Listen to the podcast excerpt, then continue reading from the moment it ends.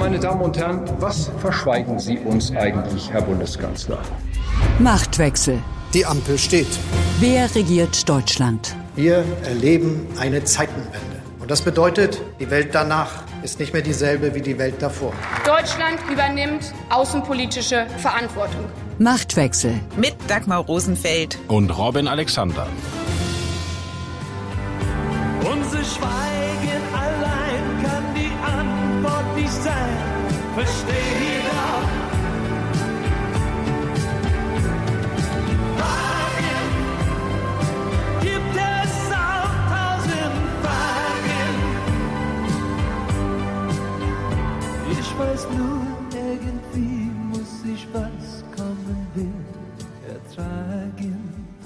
Olaf Scholz ist ein Mann, bei dem man Schweigen ertragen muss. Programmatisch für sein Frage-Antwort-Konzept ist ein Auftritt nach dem G7-Treffen. Als eine Journalistin ihn fragte, ob er konkretisieren könne, auf welche Sicherheitsgarantien sich die G7 für die Ukraine geeinigt hätten, antwortete Scholz, ja, könnte ich. Schwieg und sagte dann, das war's. Dass Scholz jetzt trotzdem die Tradition seiner Amtsvorgängerin Angela Merkel fortführt, in der Sommerpause die Hauptstadtjournalisten zu einer großen Pressekonferenz zu laden, das kann man als Signal der Kontinuität verstehen oder unter irgendwie muss ich was kommen wird ertragen, verbuchen. Was Olaf Scholz gesagt hat und was nicht, Darum geht es in dieser Folge von Machtwechsel. Außerdem sprechen Robin und ich über den Umgang mit Regierungsakten, der manchmal ein Griff ins Klo sein kann. So wie auch die Wortwahl mancher Minister, mit der sie ihren politischen Kurs erläutern. Bei seiner Erklärung, warum er gegen eine Verlängerung des 9-Euro-Tickets sei, warf Christian Lindner den Deutschen in einem Interview mit der Augsburger Allgemeinen Zeitung eine Gratis-Mentalität vor. Tatsächlich gibt es ja viele gute Argumente gegen das 9-Euro-Ticket, aber wie sagte schon Mark Twain, der Unterschied zwischen dem richtigen Wort und dem beinahe richtigen ist derselbe Unterschied wie zwischen dem Blitz und einem Glühwürmchen. Ich habe das zusammengefasst mit der Formulierung You'll never walk alone. Und das will ich auch hier noch einmal wiederholen. Wir werden alles dafür tun, dass die Bürgerinnen und Bürger durch diese schwierige Zeit kommen. Olaf Scholz mag offenbar Anglizismen. War lange Leadership eines seiner meistgenutzten Worte, so ist es jetzt You'll never walk alone. So hatte er sich schon vor seinem Sommerurlaub zu weiteren staatlichen Hilfspaketen geäußert und so hat er sich jetzt nach seinem Sommerurlaub auf seiner Sommerpressekonferenz geäußert.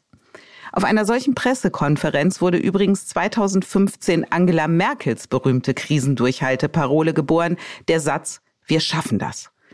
Robin, welche konkreten Zusagen hat denn Scholz jetzt gemacht, damit auch wirklich niemand alone walken muss? Das mit dem You'll Never Walk Alone, das ist wirklich faszinierend, weil das kommt ja aus dem Fußball. Das ist der Vereinssong vom FC Liverpool. Und damit hat äh, Scholz eine echte Innovation gebracht, weil normalerweise in der deutschen Politik ist es so, Lokalpolitiker müssen immer wahnsinnige Fußballfans sein und äh, Landes- oder Bundespolitiker müssen das immer abschwächen, weil sie ja nicht den jeweils anderen Verein, von dem sie nicht Fan sind, vergrätzen wollen. Also Scholz hat als Hamburg... Wobei Angela Merkel doch auch schon in der Umkleidekabine unserer Nationalmannschaft gestanden hat. Naja, Nationalmannschaft ist nochmal was anderes, weil das ist ja sozusagen, da, da sind ja alle dafür.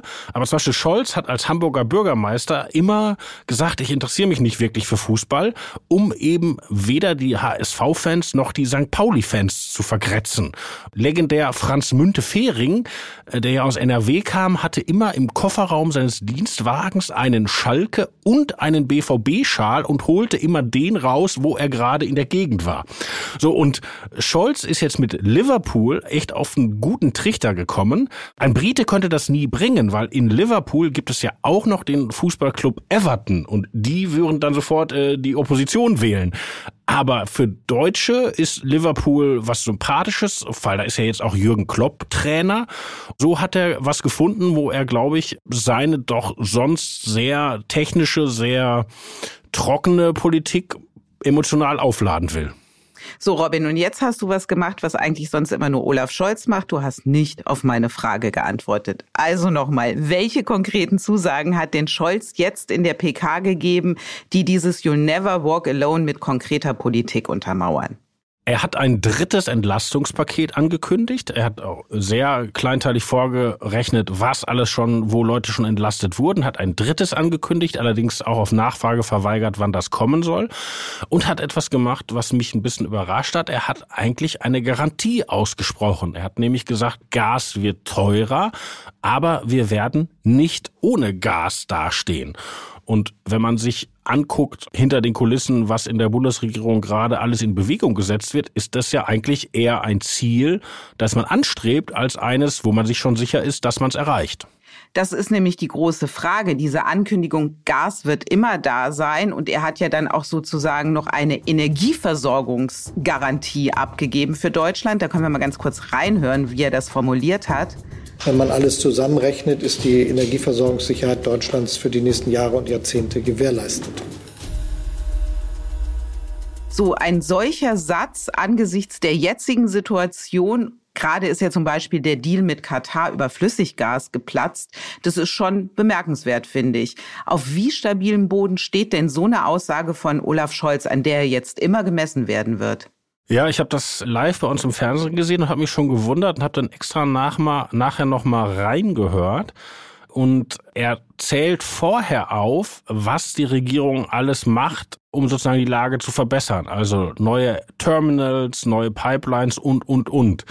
Und wenn man es ganz streng wägt, dann weiß man gar nicht, ob sich diese Gasgarantie darauf bezieht, was sein wird, wenn die Regierungspläne alle mal aufgegangen sind er spricht ja auch von den nächsten Jahren und Jahrzehnten in dem eingespielten O-Ton, oder ob das schon diesen Winter einschließt, wo diese Infrastruktur ja erst noch im Aufbau ist. Ein wichtiges Thema ist ja dabei die Frage, was passiert mit den AKWs. Hat Scholz dazu was in der PK gesagt? Ja, er hat das offen gelassen, dass die drei AKWs weiterlaufen. Und das ist schon bemerkenswert, weil im Koalitionsvertrag ist davon natürlich nicht die Rede und vor ein paar Monaten hätte jeder gesagt, also eine Regierung mit den Grünen, die nochmal am Atomausstieg äh, wackelt, das ist völlig unvorstellbar. Und dass er es schafft, diese Frage jetzt als offen zu bezeichnen. Und da läuft ja gerade eine technische Prüfung, ne, wobei das natürlich auch eine politisierte technische Prüfung ist, aber immerhin. Das ist schon bemerkenswert. Er tastet sich, glaube ich, übrigens im Gleichschritt mit Robert Habeck langsam daran, einen, zwei, vielleicht alle drei weiterlaufen zu lassen. Robert Habeck tastet sich mit daran, aber wie weit tasten die Grünen sich denn daran? Das ist wirklich eine Frage, die der näheren Betrachtung lohnt. Das hat ja begonnen, als sozusagen die Invasion der Ukraine begann und die Frage schon mal stand. Da hat Habeck gesagt, das will ich ideologiefrei prüfen. Und die Prüfung musste dann aber gemeinsam erfolgen mit seiner Umweltministerin Steffi Lemke, die in der Regierung ja so ein bisschen die Wiedergängerin äh, des äh, Jürgen Trittin ist, nämlich sozusagen die Lord-Siegelbewahrerin der grünen Fundamentalprinzipien. Und diese Prüfung ergab, können wir alles auf keinen Fall machen, geht gar nicht. Seitdem ist die Debatte aber weitergegangen und ich hege den begründeten Verdacht, dass Habeck glaubt, das nicht mit einer Machtprobe entscheiden zu können, sondern sozusagen mit den Sachzwängen. Und wenn man sich anguckt, die Grünen in München haben an einem Stadtratsbeschluss mitgewirkt, das AKW ISA 2 weiterlaufen zu lassen. Und ich glaube nicht, dass die da in München das getan haben, ohne das mit Habeck abzusprechen. Ist der Drops damit schon gelutscht? Das glaube ich nicht, weil die Grünen der anderen Seite, also früher hätte man gesagt Fundis, heute sagt man Linke. Wir sagen linke Fundis, okay? Fundi-Linke. Nein, das hat ja unser Kollege Matthias Kamann, ich glaube vorgestern in der Welt, wirklich wahnsinnig klug erklärt. Warum sind die Grünen bei den AKWs so festgelegt, zum Beispiel viel festgelegter, als sie in der Frage Waffenlieferung waren. Und es ist tatsächlich so, dass die Anti-AKW-Bewegung der 80er Jahre das eigentlich Grüne war. Ja, also die Friedensbewegung der 80er, da hatte man noch äh, Leute, die von der DDR bezahlt waren und äh, Protestanten und äh, linke Sozialdemokraten und sonst wen, da waren die Grünen nur ein Teil davon.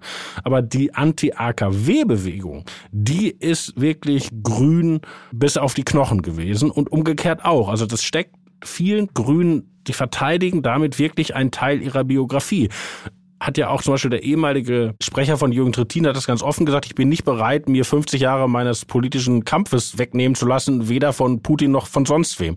Also das ist wirklich noch eine Sache, da wird es darauf ankommen, a, wie sich Trittin bewegt. Also Trittin hat schon andeuten lassen, man könne dazu auch einen Sonderparteitag machen.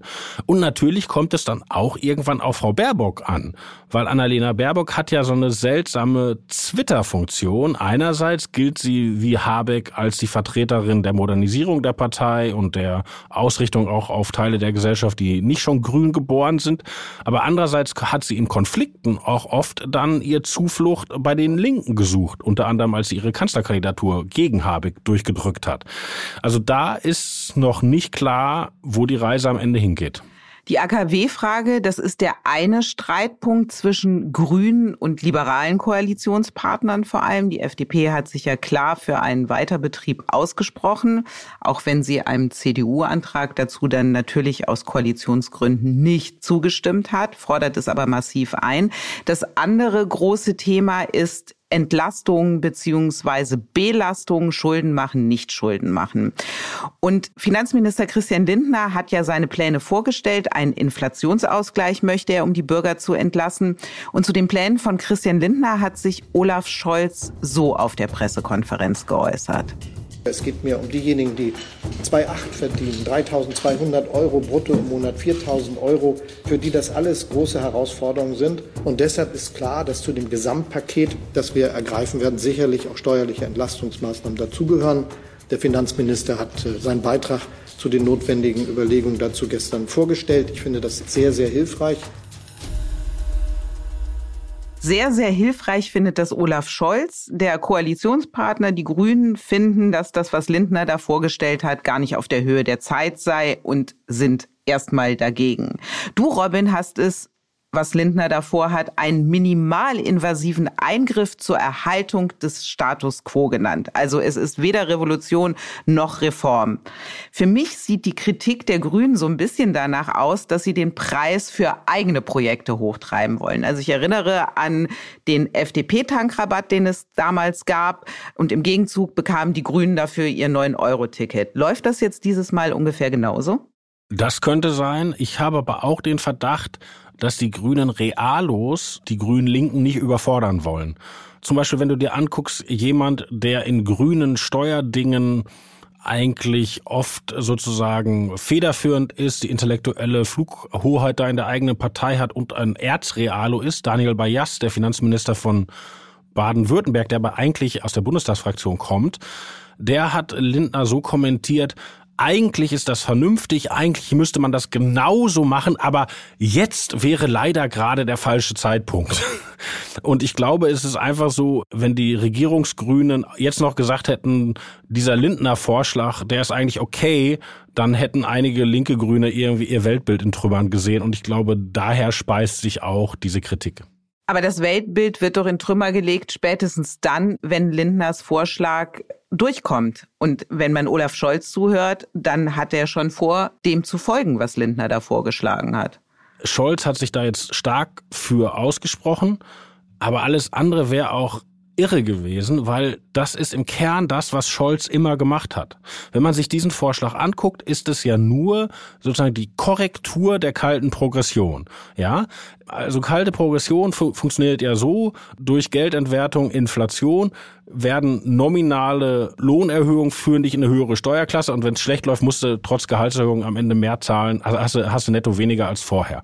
Das muss eine Regierung sowieso korrigieren. selbst der sozialdemokratische Finanzminister Olaf Scholz hat das zweimal korrigiert.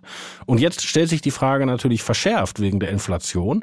Und Lindner bleibt ein bisschen sogar hinter dem alten Finanzminister Scholz zurück, weil nämlich der Reichensteuersatz, also den gibt's ja seit ein paar Jahren, der ist ja nochmal über dem Spitzensteuersatz, der ist äh, der einzige, der davon ausgenommen bleibt. Also es werden noch mehr Leute, die viel Geld verdienen, Reichensteuer zahlen. Ja, also das ist eigentlich eine systemerhaltende Anpassung mit einer kleinen Umverteilungskomponente. Also eigentlich ist es sozialdemokratischer Realismus pur.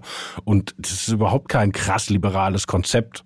Wenn man sich die Debatte in anderen Ländern anguckt, also ich meine, in Großbritannien läuft gerade das Ringen um die Nachfolge von Boris Johnson und die eine Kandidatin sagt Steuersenkung, Steuersenkung, Steuersenkung in der Krise und der andere Kandidat sagt, nein, ähm, sozusagen gucken, dass uns die Staatsfinanzen nicht weglaufen. Und in Deutschland haben wir eine Debatte, da wollen ein großer Teil der mindestens veröffentlichten Meinung mehr Verschuldung und keine Steuersenkung. Ja, also das, das ist kein revolutionärer Vorschlag. Und bemerkenswert doch, oder dass man gegen die Entlastung von Bürgern ist. Ja, das war wirklich lustig bei der bei der Scholz PK. Ich habe die ja für uns im Fernsehen kommentiert und äh, die Kollegin und ich haben wirklich gelacht, weil der Regierungschef schlägt ja eigentlich nur vor oder in dem Fall sein Finanzminister zu der Inflation also wo ihr schon mehr für euer Essen bezahlen müsst, wo ihr mehr für euren Tank bezahlen müsst, wo ihr mehr für alles bezahlen müsst, geben wir euch nicht noch mehr Steuern dazu. Das ist ja der ganze Vorschlag. Und ein Journalist nach dem anderen, geht das denn jetzt wirklich? Können wir das denn jetzt machen? Wäre es nicht viel besser? Also das ist schon eine sehr besonders deutsche Kommunikationssituation. Besonders ist auch, dass die Cum-Ex-Affäre in dieser Woche wieder an Fahrt gewonnen hat. Also da geht es ja um Steuerrückforderungen an die Warburg Bank. Die waren in zweistelliger Millionenhöhe, diese Rückforderungen, und auf die hatte die Hamburger Finanzverwaltung zunächst verzichtet. Das liegt alles schon eine Weile zurück. Das kommt aus einer Zeit, als Olaf Scholz noch regierender Bürgermeister in Hamburg war. Und die Frage, die auch ein Untersuchungsausschuss versucht zu klären, ist, welche Rolle hat Scholz in diesem ganzen Komplex gespielt. Bisher sind aber diese ganzen Cum-Ex-Geschäfte, das ist so eine abstrakte Sache, dass es selbst im Wahlkampf, als Scholz als Kanzlerkandidat kandidierte, ihm das alles nichts anhaben konnte, weil es auch keiner so richtig kapiert hat, was da Sache war. Jetzt aber hat man bei einem Parteikollegen von Olaf Scholz nämlich Johannes Kars in einem Schließfach 214.000 Euro gefunden. Und es gibt Vermutungen, dass das vielleicht irgendetwas mit diesen ganzen Affären um die Warburg Bank zu tun haben könnte. Und Olaf Scholz ist jetzt auf der Sommerpressekonferenz natürlich danach gefragt worden, was es mit diesem Geld auf sich hat und auch nochmal nach seiner Rolle bei Cum-Ex. Und er hat da Folgendes geantwortet. Das ist jetzt seit zweieinhalb Jahren ein Thema für Journalisten, für alle möglichen, die an dem Thema arbeiten, auch für den Ausschuss in Hamburg. Es sind unglaublich viele Personen gehört worden, es sind unglaublich viele Akten studiert worden. Und wenn man jetzt die Presseberichterstattung über die jeweiligen Anhörungen und anderes verfolgt, dann ist immer das Ergebnis, es hat keine Beeinflussung durch die Politik gegeben, was die Entscheidung betrifft. Ich bin sicher, dass diese Erkenntnis nicht mehr verändert werden wird. Nach zweieinhalb Jahren ist das ganz klar. Robin, ist das so klar?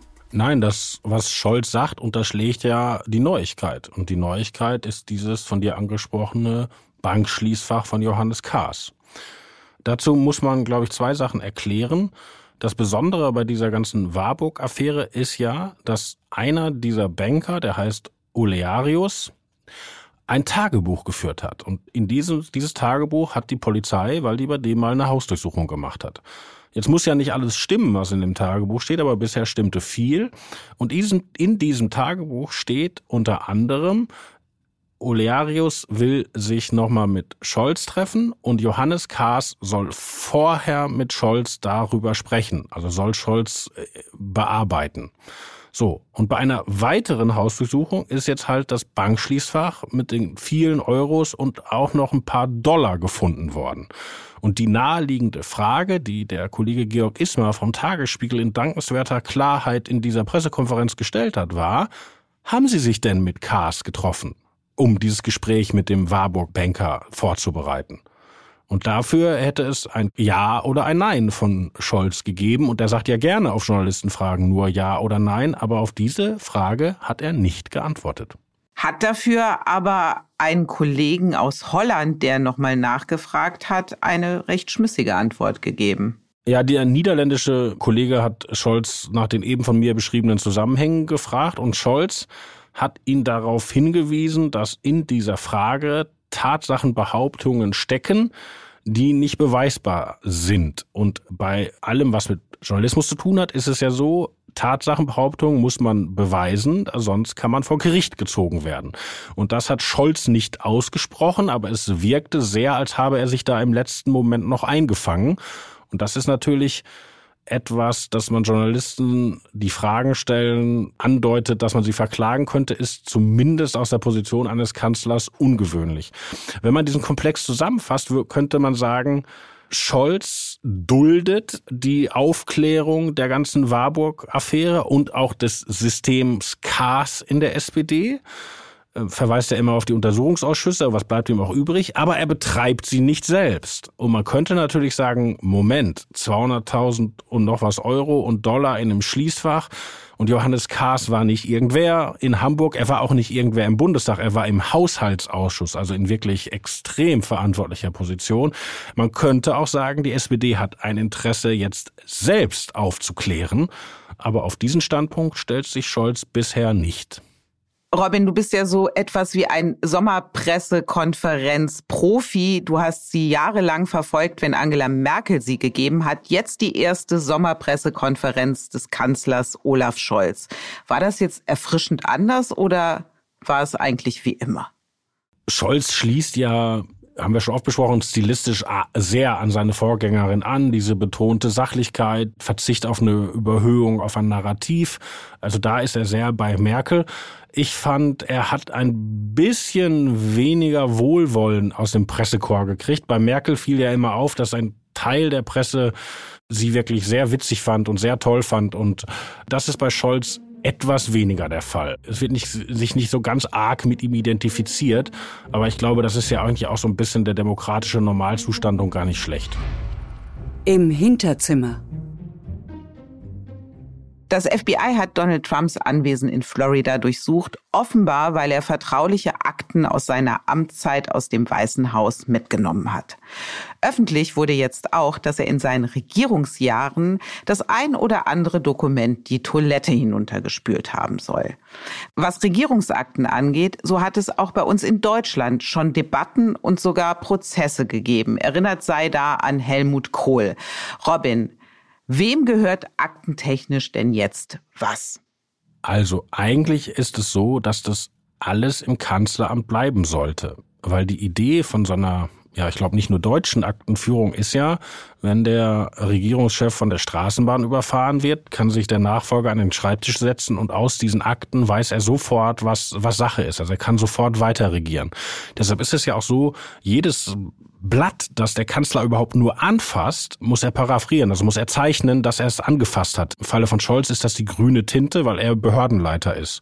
Deshalb ist ja diese Funktion der Büroleiterin so wichtig, weil die Büroleiterin Dinge, wo der Kanzler später sagen soll, habe ich nicht gesehen, ihm gar nicht erst auf den Schreibtisch legt. Also eigentlich ist diese, die, diese Aktenführung so angelegt, dass auch bei einem Personalwechsel es weitergehen kann, ja. Und wenn diese Akten dann irgendwann nur noch von historischem Interesse sind, muss man die eigentlich auch aufbewahren. Also da gibt's ja im Moment den Konflikt, dass Helmut Kohl eine ganze Menge einfach mit nach Hause genommen hat und bei sich in den Keller gestellt hat, weil er ja mit Hilfe eines Journalisten, mit dem er sich später verkracht hat, darüber nochmal schreiben wollte. Und eigentlich muss er die rausrücken. Ja? Und das ist bei uns ganz ähnlich, wie wir jetzt gelernt haben, wie es in Amerika ja auch ist, weil das ist ja das Problem. Trump hat zwölf Kisten mitgenommen, die hätten da bleiben sollen. Über die Regierungsjahre schreiben, das will ja jetzt auch Angela Merkel zusammen mit ihrer Büroleiterin Beate Baumann. Und Beate Baumann hat dem Spiegel an einem ihrer letzten Arbeitstage genau das verraten. Also die beiden Damen werden ein Buch schreiben. Und in dem Text dazu hat dann die Spiegelautorin geschrieben, die wichtigsten Ordner stünden im Büro von Baumann bereits parat. Werden da auch gerade Akten rausgetragen? Ja, die Frage haben wir uns auch gestellt, weil das klang ja zumindest so, als stehen die da parat, dass man damit arbeiten kann. Und da die ja nicht mehr im Kanzleramt waren, hätten die ja dann aus dem Kanzleramt rausgemusst, die Akten. Wir haben dann aber als Welt nachgefragt und dann wurde uns gesagt, nee, das handelt sich nur um äh, Protokolle von Merkels Reden, also öffentlich gehaltenen Reden, ja. Das wäre juristisch völlig unbedenklich, aber ganz befriedigend ist die Antwort nicht, weil die Reden von Merkel kann man in Abschrift auch im Internet holen, und zwar alle. Vielleicht hat Merkel in der Uckermark keinen Internetempfang. Tja, ich glaube, dafür würden die eine Lösung finden. Wir haben jetzt gerade darüber geredet, die Papierakten sozusagen. Was ist denn eigentlich mit Sachen wie SMS und so, die in dieser Zeit geschrieben worden sind? Hat die Öffentlichkeit ein Recht darauf oder müssen die zumindest auch archiviert werden? Ja, total interessanter Punkt. Das kam ja erst in der, in der Amtszeit Merkel auf, ähm, sozusagen SMS als Massenkommunikationsmittel und, SM, und Merkel war dafür bekannt, mit SMS zu regieren. Also sie hat ganz viel mit SMS gemacht an Leute, an, an die, dass sie, die, die was machen sollten und auch auf internationaler Ebene. Also ich gebe dir ein Beispiel. 2016 wurde in Brüssel dieser legendäre EU-Türkei-Deal verhandelt. Ja, ähm, und da saß Merkel bei den Staats- und Regierungschefs und der türkische Verhandlungspartner war damals der Ministerpräsident Ahmet Davutoglu. Der saß nicht an diesem Tisch, weil die Türkei ist ja nicht in der EU. Und der hat aber später türkischen Journalisten erzählt, Merkel habe ihn aus diesen EU-Ratsverhandlungen per SMS auf dem Laufen gehalten. So. Und ich meine, deutsche Regierungschefin schreibt etwas zu türkischen Ministerpräsidenten. Das ist, ist natürlich, wäre ganz klar staatliche Kommunikation. Das müsste also eigentlich irgendwie aufbewahrt werden. Da es aber keine Gesetzestext gab, der sagt, was machen wir mit SMS, hat das Kanzleramt gesagt, Merkel entscheidet selbst, welche ihrer SMS sozusagen Regierungskommunikation ist und welche Parteikommunikation ist oder Privatkommunikation. Und nur die Regierungskommunikation muss verwahrt bleiben. Und das ist natürlich schwieriger Startpunkt, weil man dann ja eigentlich dem handelnden Exekutivmitglied die Vollmacht gibt zu entscheiden, was er aufbewahren muss und was er nicht aufbewahren muss. Und so etwas löst natürlich große Fragen aus. Also ich meine, in Brüssel eine andere deutsche Politikerin, die Kommissionschefin Ursula von der Leyen, hat Teile der Verhandlungen mit den Impfstoffherstellern erkennbar über ihr Handy geführt und sagt jetzt, das hat sie nicht mehr. Das, das, da hat sie gelöscht, das ist nicht mehr da. Und für die Rekonstruktion der Pandemiepolitik und auch wie mit den Impfstoffherstellern verhandelt wurde, weil wir erinnern uns ja, die EU war ziemlich spät dran, bis das Zeug kam, wäre das von großem Interesse, liegt aber nicht mehr vor. Die Erkenntnis der Woche. Es gibt Worte, die bleiben an dem, der sie ausgesprochen hat, kleben wie alter Kaugummi. Christian Lindners Gratis-Mentalität könnte zu einem solchen Kaugummiwort werden, so wie es einst mit Guido Westerwelle und der spätrömischen Dekadenz war. Unser Kollege von RTL, Nikolaus Blome, hat dazu getwittert, wiederholt sich Geschichte doch, der letzte Niedergang der FDP in einer Bundesregierung begann 2010 mit einem sehr schlecht erklärten Satz des damaligen Vorsitzenden zur spätrömischen Dekadenz. Also einmal zur Erinnerung, diese Worte hatte ja Westerwelle in einem Gastbeitrag für die Welt gewählt, in dem er sich gegen eine Erhöhung von Hartz IV gewandt hatte. Da stand damals, wer dem Volk anstrengungslosen Wohlstand verspricht, lädt zu spätrömischer Dekadenz ein. Eine Wortwahl übrigens, die er im Nachhinein bereut hat, über die er sich gräme, wie er dann Jahre später in einem Interview gesagt hat. Robin, Du bist ganz nah dran an diesem Text gewesen. Das war wirklich lustig, weil wir, wie gesagt, das war ein Text bei uns. Der ging dann ja durch die Decke und wir freuten uns alle. Und ich hatte an diesem Abend Spätdienst. Das heißt, ich saß noch äh, relativ spät am Abend in, Newsroom mit einem äh, einsamen Producer und ich.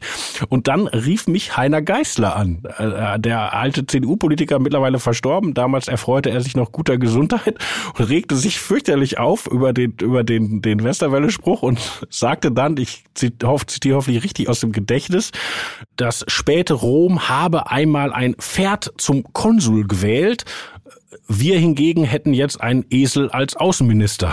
Und das ist wirklich lustig, weil es stimmt. Ich glaube, es war Kaiser Caligula, der seinen Lieblingshengst Incitatus tatsächlich zum äh, Konsul wählen ließ durch den Senat. Werbung. Servus, hier spricht Christian Falk, euer Bayern Insider. Im Bild-Podcast Bayern Insider gibt's die heißesten Gerüchte rund um den FC Bayern jeden Freitag. Kommt mit und ich nehme euch hinter die Kulissen des Rekordmeisters. Werbung Ende.